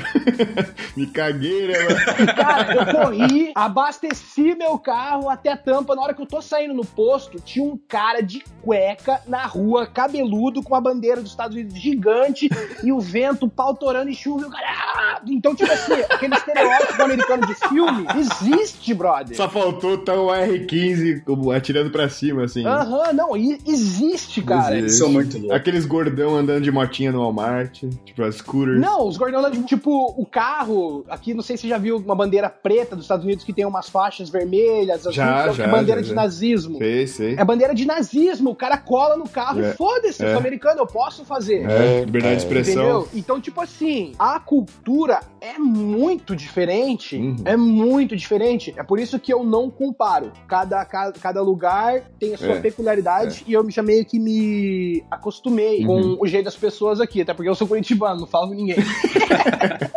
é, não é bem brasileiro. Não, né? brincadeira, brincadeira. Eu falo assim. Não, brincadeira, eu falo sim. Então, eu acho que essa é a grande diferença da criação do gringo e da criação do brasileiro e o que faz com que eles fiquem muito mais frios. Assim, as pessoas falam frios, né? Frios, independentes. Uhum. É, independentes, exatamente. E assim, uma coisa que eu fiquei extremamente impressionado quando eu cheguei nos Estados Unidos foi quando um pneu do meu carro tava murcho, eu fui no posto e o cara falou que eu tinha que pagar pra encher meu pneu. É, é. é uhum. E eu, brother, como assim? Então o que o Clay falou aquela hora é a mais pura verdade. O capitalismo aqui é a voz que mais fala alto. Dinheiro fala, dinheiro fala, tudo. É, tudo. dinheiro por dinheiro. E é assim que se você trabalha, você tem. Isso é uma coisa que aqui, agora, tipo assim, eu tô assim, achando estranho. Eu peço comida aqui para entregar aqui no apartamento. Eu acho muito estranho, tipo assim, não pagar gorjeta pros caras, tá ligado? É. Caralho, velho. Dá vontade. Eu, eu não paguei, eu juro pra vocês que eu não dei dinheiro pros caras porque eu tô sem real em nota. Tá ligado? Sim. E aí não tem como tu dar a gorjeta no cartão. Tipo, nos Estados Unidos dá. Dá, é. Mas aqui não dá. E aí eu fico, eu tô achando estranho, tá ligado? Mas ao mesmo tempo eu acho, porra, é legal que não, as pessoas estão te ajudando de coração e não porque querem ganhar um trocado, tá ligado? Exato. Tipo assim, nos Estados Unidos, isso aí é muito real. Tu vai ver o garçom sendo gente boa pra caralho contigo no restaurante, pode esperar que ele quer uma gorjeta fodida. Só que ele não tá fazendo aquilo ali porque ele é massa, gente boa. Pode até ser um pouco, mas ele espera a gorjeta tu não der gorjeta, ele vai fechar a cara e nunca vai olhar pra tua cara. Eu não sei se vocês sabem, mas é obrigatório a gorjeta. É, então, sim. Aqui tu chama os caras de brother, amizade, ô campeão, não sei o que, é nóis, e não paga nada. O cara, pô, esse cara, o, o garçom, tu não pagou gorjeta pro garçom, ele sai dali e fala, pô, esse bicho é gente boa, cara. Eu vou dar uma, uma cervejinha na faixa pra ele. é muito BR isso, tá ligado? É muito BR, velho. E eu não sei se vocês sabem, mas tipo assim, por exemplo, aqui o salário mínimo, eu acho que o salário mínimo tá quase 10 dólares por hora. Uhum. Porque aqui o salário mínimo é por hora, né? Uhum. Mas é assim, tem uma exceção. Qual que é a exceção? Se o seu funcionário ele tiver direito a algum tipo de gorjeta, comissão, daí ele pode ganhar o salário mínimo comissionado, que aí, se não me engano, é 5 dólares. Nossa. Porque ele ganha o salário mínimo e mais a comissão. Então o que acontece? Se você vai num restaurante e você não paga, o cara tá ganhando metade do salário mínimo. É, é. Então, e tem restaurante, se ele for brasileiro, não vai acontecer nada no restaurante brasileiro, porque eles já estão acostumados a lidar com um brasileiro que não tem o costume de pagar gorjeta. Uhum. Mas se você vai num restaurante gringo e você não paga gorjeta, eles vão atrás de você e pergunta por que você não me deu gorjeta. Uhum. Porque mesmo que você dê um dólar, você tem que dar um dólar, Uhum. porque ele vai saber que o trabalho dele foi uma bosta. Agora, se não dá nada, você não tá só dizendo que o trabalho dele foi uma bosta, você tá humilhando ele. Uhum. Isso é, é humilhação pra eles. Uhum. E eles vão atrás. Sim, é real mesmo, porque é, é muito é muito impregnado na parada. Isso em tudo, tipo assim, por exemplo, alguém é- é- existe a opção de Uber dar gorjeta no Uber, né, no próprio aplicativo. Aqui no Brasil também. Só que é uma coisa que, pô, quase ninguém faz, saca? É um negócio muito assim, ó, dá um real pro cara, cinco reais pro cara a mais, é tipo um negócio de, porra, tu foi cinco estrelas plus, tá ligado? Uhum. Nos Estados Unidos, se tu não der gorjeta pro cara, já, o cara já fica meio puto. Eu achei isso, a primeira vez que eu vi, né? Não tinha nem Uber na época. Foi um táxi em Nova York. Eu peguei o táxi, foi caro pra caralho pra ir pro aeroporto, se eu não me engano, porque tinha muita mala, sei lá. Eu peguei o táxi. Burrice, porque dá pra ir de, de metrô, né, pro aeroporto, mas beleza. de trem e tal, bem mais barato. E aí eu peguei o táxi, o cara foi ru- comigo a viagem inteira. E eu pensei, ah, sei lá, o cara é taxista, ele ganha o próprio dinheiro, ele vai embolsar praticamente tudo. Eu não sabia como é que era, né? Que ele trabalhava pra outras pessoas, mas enfim. E aí eu pensei, pô, deu 80 dólares, se eu não me engano. O cara, vou dar gorjeta em cima disso, o cara ainda me tratou mal, não sei o que, cara, não dei. Fiquei na, tipo assim, acho- na inocência, tipo assim, ah, acho que não precisa pra taxista, né? Aí o cara, eu dei tudo, o cara me ajudou a tirar as malas do carro, que, porra, é normal isso, o taxista fazer isso aqui no Brasil se você pega táxi, tá ligado? Ele, ele nem espera a gorjeta, ele só quer que tu pague a corrida. Isso. Aí ele, tipo, tirou as, as malas e eu, tipo, dei o dinheiro. Tipo, não, deu 120 dólares. 120 dólares. Aí eu dei 120 dólares trocado e ele ficou me olhando assim, tá, e o resto? Saca? Deu, não, deu 120. Dele saiu gritando assim, ah, vai se fuder, não sei o que, falando em uma outra língua, que acho que ele era paquistanês, falando blá, blá, blá, uns negócios assim, virou as costas e saiu cantando pneu. Deu, caralho, velho. É bem assim mesmo. Paguei caríssimo o negócio e os caras. Tipo assim, eu entendo, né, que existe isso aí que o Will falou, mas, cara, tu se sente, tipo assim, é diferente, não tem aquela leveza. Tu, tu, tu acha que tudo que tá acontecendo ao teu redor é uma transação, é uma. Tá rolando negócios, business toda hora. É. Tá ligado? Tipo, não rola aquela leveza, assim, de ser brother. Não, deixa que eu faço aqui pra ti, mano. Troca aqui o pneu pra ti, te ajuda aqui. Não tem isso, tá ligado? Isso é uma coisa que, sei lá, eu sentia falta, sabe? Daquela. Daquele realmente calor humano no Brasil, que a gente não dá valor, a gente acha que tudo é melhor na gringa, mas fica um pouco sem disso pra tu ver, se não, se não faz falta. Uhum. É foda, velho. É foda.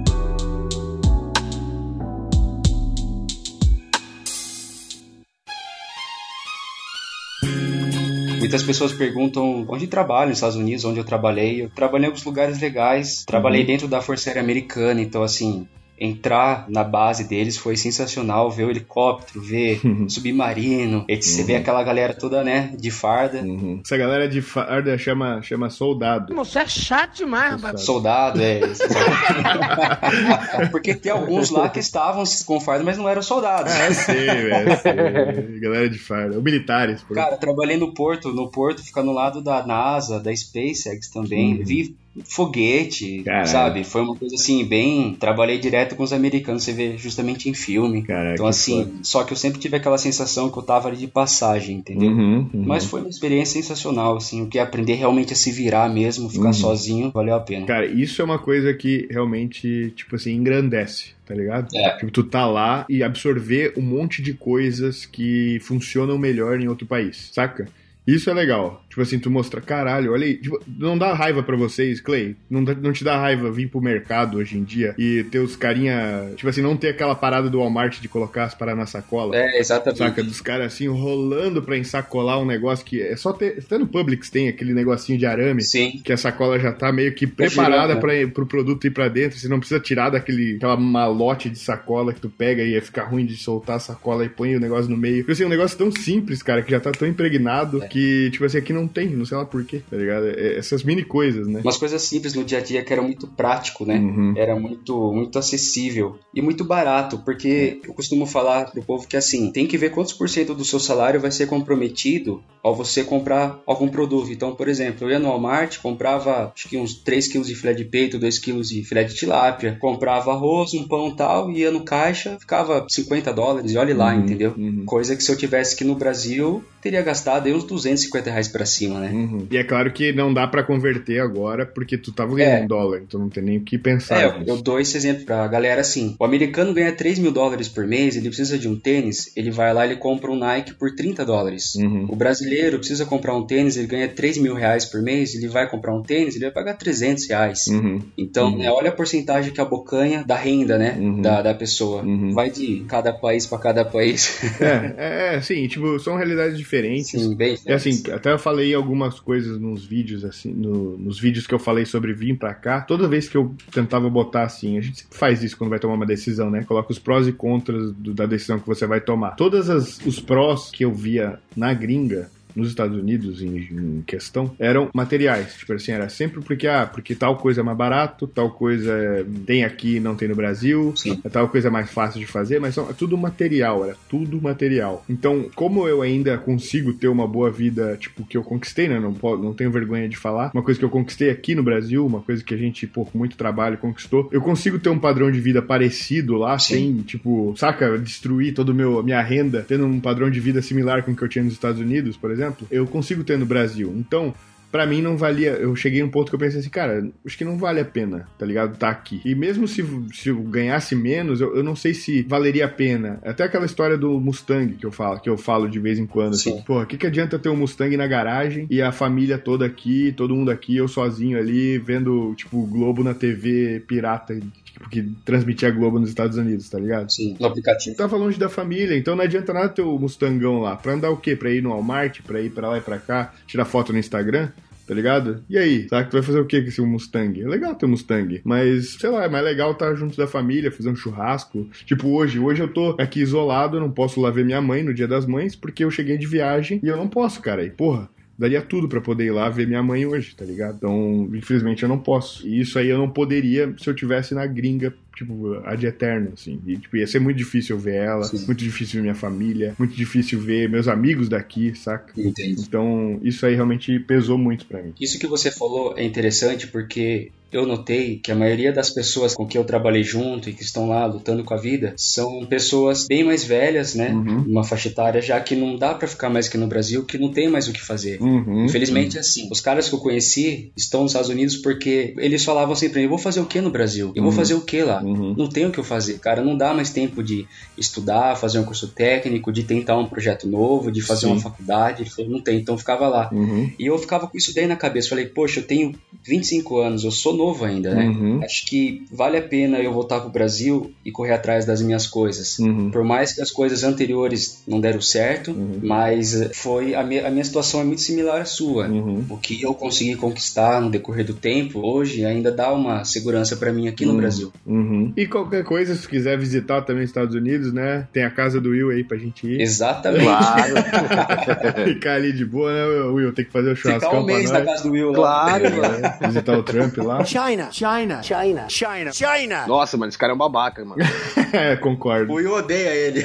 Nossa, mano, esse cara é muito babaca. E assim, uma, uma parada que é importante frisar também, até porque a gente tá falando dos Estados Unidos e tudo mais, é assim, ó, cara. Os Estados Unidos, ele é um país tão miscigenado hoje quanto o Brasil. Ou olha lá que mais uhum, ainda. Eu acho que tem mais, tem mais variedade. É, eu, eu, também diria, eu também arriscaria que tem mais. Não posso dizer com certeza porque eu não, não, não pesquisei. Mas, ó, por exemplo, vamos supor, gente vê indiano pra caramba. Uhum. A gente vê brasileiro pra caramba. A gente vê hispano de todas as partes que, imaginar. Uhum. É o que mais tem. Uhum. A gente vê paquistanês. Ou seja, tem gente do mundo inteiro aqui. Uhum. Só que mesmo com toda essa miscigenação, o americano tá dentro de uma bolha, tá. entendeu? Mesmo é como se fosse assim, ó, um país dentro de outro país. Uhum. E o americano, ele pode te dar bom dia, ele pode pegar na sua mão, ele pode bater nas suas costas, ele pode entrar na sua casa, ele, você pode sair para tomar um café com ele, mas tem uma parede entre vocês dois, tem, cara. Tem. Eu não sei, eu não consigo entender, porque os caras falam, ah, é cultural. Brother, eu já trabalhei com mais de 80 nacionalidades ao mesmo tempo no navio, entendeu? Uhum. Eu trabalhei com pessoas falando inglês com 80 acentos diferentes, Nossa 80 sotaques diferentes. Uhum. Ou seja, não é, mano, não é cultural. Não é, não, porque não sei o que que é, mas tem uma, eles vivem dentro de uma bolha e é uma coisa assim que eles não saem dali. O americano parece que ele tá de cabresto, entende? Uhum. É como se ele não, ele não consegue enxergar possibilidades onde as outras pessoas conseguem enxergar. Uhum. Então ele simplesmente acha que é aquilo, é aquilo, e ele, ele vai igual um robô em direção àquilo. Às vezes as pessoas falam do jeitinho brasileiro de uma maneira pejorativa, mas não é um jeitinho brasileiro porque o brasileiro é malandro. Não, é porque o brasileiro vai dar um jeito pra tudo, meu irmão. Entendeu? Ah, a porra da minha, da minha cadeira quebrou a perna. O americano fala, vou jogar no lixo, depois eu vou comprar outro. Eu falo, não, se tiver um pedaço de arame, eu vou amarrar. Eu vou amarrar de arame, bro. É, o que mais tem, cara, é coisa jogada na frente das casas, velho. Os caras só jogam fora, foda-se. É. Ou guardam tudo, tá ligado? Tipo, o que eu mais vejo é quando os caras abrem a garagem ter, tipo, montanhas de tralhas de coisas. Nossa, como é que pode isso, cara? Isso é uma coisa bizarra. Eles acumulam e descartam as coisas ao mesmo tempo. É, né? é, é. Isso eu estranhei nos Estados Unidos, viu? Sendo bem sincero. Os caras estragou, vai lá e joga fora. É que é barato, né, mano? É que é barato. Eu demais. passava em frente, tinha televisão no lixo das casas, entendeu? É. Falava, eita. É porque assim, é, é aquele negócio do valor, né, Clay? É aquele, aquela própria. Exatamente o exemplo que você usou. Olha quanto um brasileiro vai ter que trabalhar para comprar um Nike uhum. e olha quanto um americano vai ter que comprar um Nike. É. Um americano trabalha duas horas para comprar um Nike. O brasileiro, olha lá que ele vai ter que trabalhar meio mês para comprar um, um Nike. Uhum. Entendeu? Já teve, tipo, na, na época do meu ápice aqui, quando eu tava ganhando super bem e trabalhando 75 horas por semana, Nossa. eu cheguei já a tirar aqui, tipo, um salário que se a gente fosse converter, ia dar tipo coisa de 9 mil reais por semana. Porra. Nossa, é bastante. Semana. É muita coisa. Claro, se você comparar com a vida, então, tipo assim, para mim, se eu compro um sofá de, de 200 dólares, que para mim, às vezes já chegou a ser menos do que um dia de serviço e suja, para mim é fácil pegar e jogar no lixo, porque eu sei que eu trabalho outro dia e já tem outro sofá. Agora, uhum. imagine por um, por um brasileiro que ganha um salário mínimo, quanto tempo ele vai ter que trabalhar para comprar um sofá de 1.200 uhum. reais, por exemplo. Uhum. Entendeu? Então ele não vai jogar fora, ele vai remendar, ele vai costurar, mas isso faz com que a gente fique safo, entendeu? Que a gente fique, que a gente dê um jeito para as coisas, que a gente sempre esteja correndo atrás, porque a gente sabe que custa caro e que dá trabalho para conseguir. Sim, dá mais valor, né, mano? É, não só o, não só o valor de saber quanto custa, mas como você faz para consertar para não ter que comprar outro, é, é. entendeu? Sim, sim. Você já viu com o americano, qualquer coisa que acontece, ele liga para alguém resolver. Eu nunca precisei ligar para ninguém resolver nada na minha casa. Uhum. Entendeu? Hoje dia com o YouTube, né, porra? Tu dá uma googlada ali. Cara, pois é, porque mano. Porque serviço lá é muito caro. Serviço lá é, é, tipo, realmente é caro, se for pensar. Mão é. de obra é caríssimo. É, mão de obra. Por exemplo, ah, deu uma merda aí, tu trocar sei lá, aqui, às vezes, até no Brasil, a gente liga pra trocar uma lâmpada, sai, sei lá, 50 reais, 100 reais pro cara vir trocar. Não trocar uma lâmpada, né? Porra, arrumar um negocinho aí. Sai barato o negócio, o, o serviço. Uhum. Agora, nos Estados Unidos, tu vai pedir pra, sei lá, é, o encanamento tá vazando, ou o ar-condicionado estragou, alguma coisa aconteceu, tu liga duzentão, 150. Exatamente. Só pro cara olhar, tipo, ah, viemos, não deu pra resolver agora, vou voltar. Tá bom, 100 dólares aqui, pá, paga aqui, e fora a gorjeta ainda que tu vai dar pro cara, tá ligado? Exatamente. Eu comprei comprei, eu fui trocar os pneus do meu carro esses, um, um, tempo atrás. O pneu custou 45 dólares cada um, uhum. certo? O alinhamento e a mão de obra pra colocar era 85 cada. Caralho. Entendeu? Então, tipo, ia pra 125 e era mais do dobro do valor uhum. do material, uhum. a mão de obra. Meu Deus. Então, o que você puder fazer você mesmo aqui nos Estados Unidos, você tá ganhando dinheiro, porque a mão de obra é caríssima aqui. É caríssima. Até, por exemplo, um trabalho que, tipo assim, eu acho que só quem tem realmente é, são os, os americanos brancos lá, tá ligado? Eu falo americano branco porque. Eles chamam de rednecks. É, é, é. Inclusive, muitos brasileiros trabalham para eles. Até limpeza, tipo assim, aqui que é um, um trabalho, um negócio que o cara, tipo, é classe média, ele já pode, saca? Uhum. Quer dizer, nos Estados Unidos também, classe média já pode. Mas, por exemplo, tem uma, uma, uma pessoa, uma, uma empregada, por exemplo eu não sei qual é o termo correto hoje para falar uma diarista, sei lá. Uhum. Aqui, tipo, é caro, mano. Tipo, a gente, pô, queria que ajudasse e tal, lá em casa, tiver alguém para limpar e tal, mas, cara, é impossível tá ligado? Eu sei que isso é escroto falar e tal, mas aqui no Brasil, o cara, pô, todo mundo quase, tipo, a galera que trampa aí não tem tempo para limpar a casa com gosto, ou realmente não quer, contrata uma diarista um dia ou outro, mas agora tu contratar nos Estados Unidos é caríssimo. É, você vai, você contratar uma, uma empregada doméstica para sua casa no estado do, do no Brasil, uhum. olha lá que muito provavelmente você encontre uma por um salário mínimo, é, entendeu? Uhum. Agora, meu irmão, aqui ela vai te cobrar no mínimo para dizer que ela não te cobra nada, 10 dólares a hora. Uhum. Se ela fica na sua casa 6 horas, são 60 dólares por dia. Uhum. Isso no final da semana, se ela trabalha de segunda a sexta, são 300 dólares por semana. É. No mês, isso são 1.200 dólares. Uhum. Então é grana, mano. É grana, cara. Tipo assim, é pouco pra, é pouco pra ela, porque mesmo assim ainda ganha pouco, né? Pra empregada, pra moça que vai trabalhar. Mas, tipo assim, se for pensar assim no total, né? Trabalhar o dia inteiro e tal, é, é, né? Ainda é mal pago, se for pensar. Cara, olha, a minha tia, a minha tia, ela tem uma empresa de justamente de empregadas domésticas, Gabriel. Uhum. E olha para você ver, a minha tia, ela viaja três vezes por ano pra Europa. Uhum. A minha tia faz cruz, de cruzeiro de dois em dois meses. A minha tia tem duas casas próprias, ela tem um carro do ano Nossa. e ela trabalha com limpeza uhum. aqui. Agora me diz, quando que uma pessoa que trabalha com limpeza no Brasil tem isso? Pois é. Nem se ela trabalhar a vida inteira, cara. Não. Aí é que tá, velho. Aí é que tá. Dependendo do que tu for fazer, velho, e realmente se a tua situação no Brasil tá muito complicada, aí vale a pena, tá ligado? E claro, tem toda a questão da língua, tu tem que estar tá bem encaminhado, tu tem que conhecer uma pessoa lá, Sim. porque senão tu vai chegar, tu pode se fuder muito. Se tu for com família ainda, que é muito mais arriscado, se for sozinho ainda, tu consegue se virar. Mas tipo, o caso desse amigo do do, do Will aí, que foi com a família e, e não, que, não, tipo, em uma semana gastou toda a reserva que tinha, uhum. aí realmente é complicado, velho. Se tu é ainda jovem, moleque, não tem nada a perder, não tem namorada, não tem. Saca? Cara, eu acho que é uma experiência válida, tá ligado? O cara chegar e, ah, quer saber? Vou, saca? Pra dar um jeito. Uhum. Se você puder ser legalizado, ilegalizado, talvez estudando ou fazer uma coisa assim, melhor ainda, né? né? Porque a gente não quer incentivar nenhum imigrante ilegal também. Sim. Mas assim, é realmente muito válido para você. Se tu tá no começo da vida, eu acho que vale a pena pra caralho, na real. Agora, eu, como já era macaco velho, tipo, tava com 30 e poucos anos, já fui lá e tal, sempre tive esse sonho. E para mim, no trabalho que eu faço, não valia a pena. Tá ligado? Ainda mais ficar longe da minha família, ficar. Tipo assim, eu, eu, visto que eu ia pegar, até falei no, no, no vídeo lá, eu ia ter que é, mudar de status, né? E quando muda de status, você não pode sair do, do país, porque não tá no teu passaporte o, o, visto novo. Então, eu ia ficar até pegar o green card, que eu fizesse um bom caso pro green card, fora o tanto de dinheiro que eu ia gastar com advogado de imigração, até sair, que não é uma certeza, cara. Ainda mais o Trump aí no poder, né? E querendo fuder mais todo mundo. Cara, até sair é uma incerteza muito grande de não poder sair dos Estados Unidos, entende? É o que o Lucas tá passando, é, né? É, agora ele tá exatamente nisso, mano. Exatamente. É foda. Sim, aquela sensação de prisão é, é horrível. Uhum, tu tem as condições, tu tem tudo para Tipo assim, tu chega a um nível na tua vida que tu ganha liberdade para fazer praticamente o que você quer.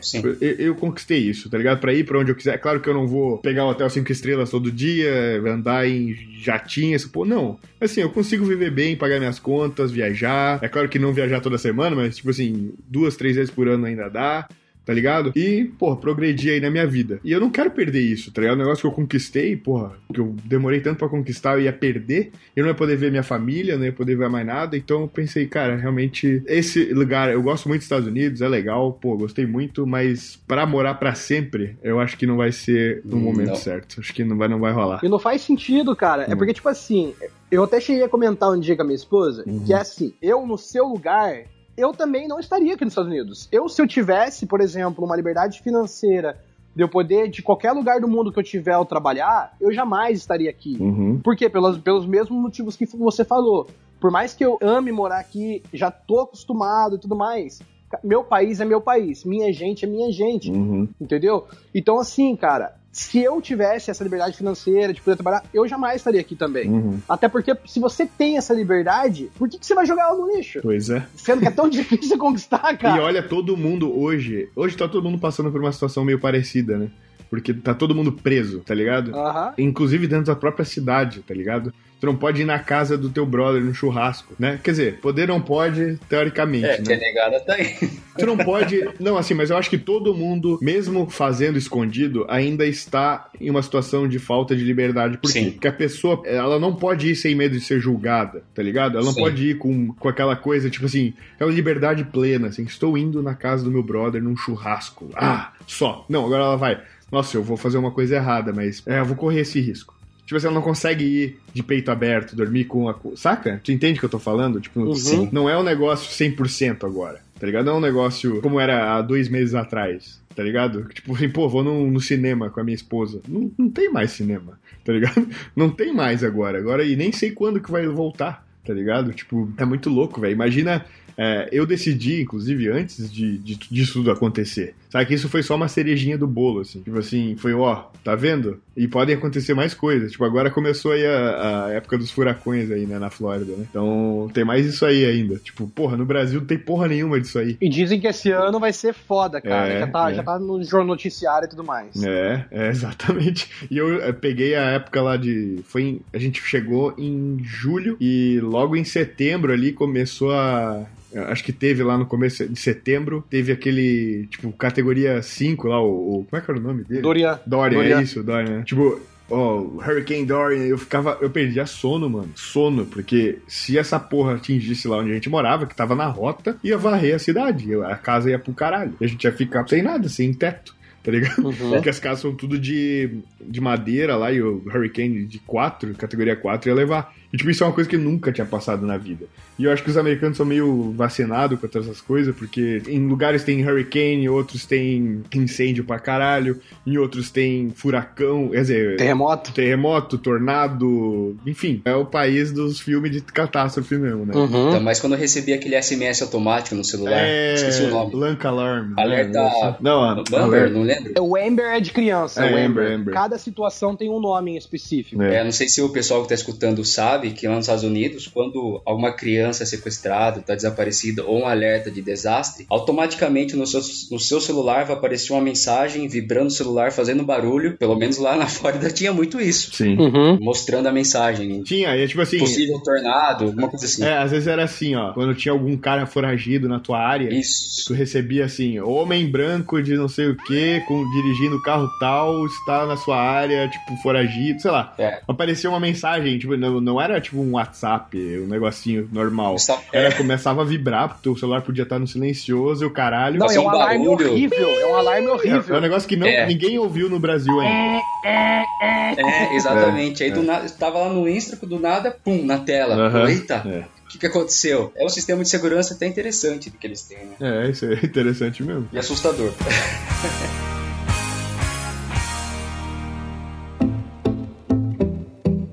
Galera, só pra você entender, a gente ia falar sobre o projeto mais a fundo, falar sobre o projeto Falso Magro, falar sobre todas as coisas mas o assunto foi encaminhando para a parte lá dos Estados Unidos e morar fora e as experiências deles, né? E eu achei interessante a gente conversar sobre isso aqui e fazer um segundo programa com a participação deles, com o Lucas Pinheiro junto, talvez com o Flávio e com o Lucas Castro juntos também, se eles conseguirem, e a gente conversar mais sobre o projeto de fato. Com certeza não vai ser a última vez que vocês vão ver eles aqui no programa, porque, cara, eu adorei conversar com eles, acho que vai ficar um podcast muito interessante para todo mundo que quer ir para os Estados Unidos, inclusive, se vocês tiverem é... mais dúvidas, sigam os caras e enchem um saco deles no Instagram mesmo. É isso aí, é isso aí pra fazer mesmo. Segue lá no Instagram. Eu vou deixar tudo aí embaixo. Instagram do Clay, Instagram do Will. Mandem mensagem para esses meninos. É, porque tem muita gente que é novo, uhum. é um pouquinho mais velho, pensa em morar para lá, a gente sabe os caminhos das, das pedras e pode até ajudar a pessoa, né? Uhum. Com uma orientação, alguma dica, né? É isso aí, então perguntem para eles.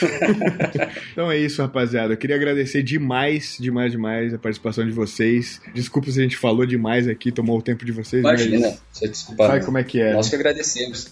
E, pô, já fica o convite pro próximo, né? Pra falar realmente do projeto, do emagrecimento. Will, tem um monte de coisa para contar ainda que ficou na, na manga que a gente precisa conversar sobre, né, velho? Pô, cara, sim. Então fica pra. Ó, vai dar pano pra manga. Esse vai, velho. Esse vai. Então já fica o convite. E é isso aí. Muito obrigado. Deixe os últimos recados e é nóis. Bom, eu tenho só que agradecer a todo mundo: o Gabriel, o Lucas, o Will. Flávio, o Lucas Galan também. E também o pessoal que está acompanhando o canal, que a galera manda mensagem incentivando, comenta também nos vídeos. E eu estou muito feliz, muito contente. Claro que o Corona dá uma balada, mas é só mais, um, mais uma pedrinha que apareceu e já já a gente vai estar tá tudo no shape, é, saudável, rapaz. né? É isso aí. E tudo na rua, espero que logo, né? Voltando a viver normal, sem máscara. Sentado na rua, sentado na calçada, é. vendo o povo pra lá e pra cá, igual o brasileiro.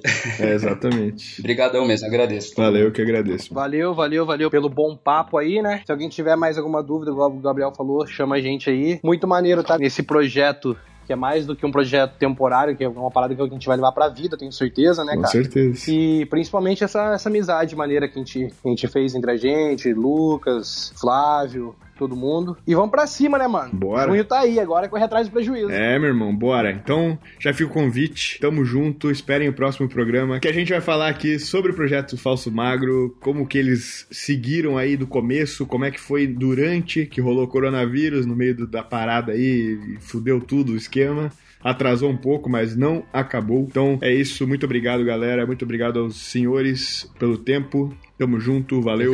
Tchau. Abraço, tamo junto. Valeu. Valeu. tchau, tchau.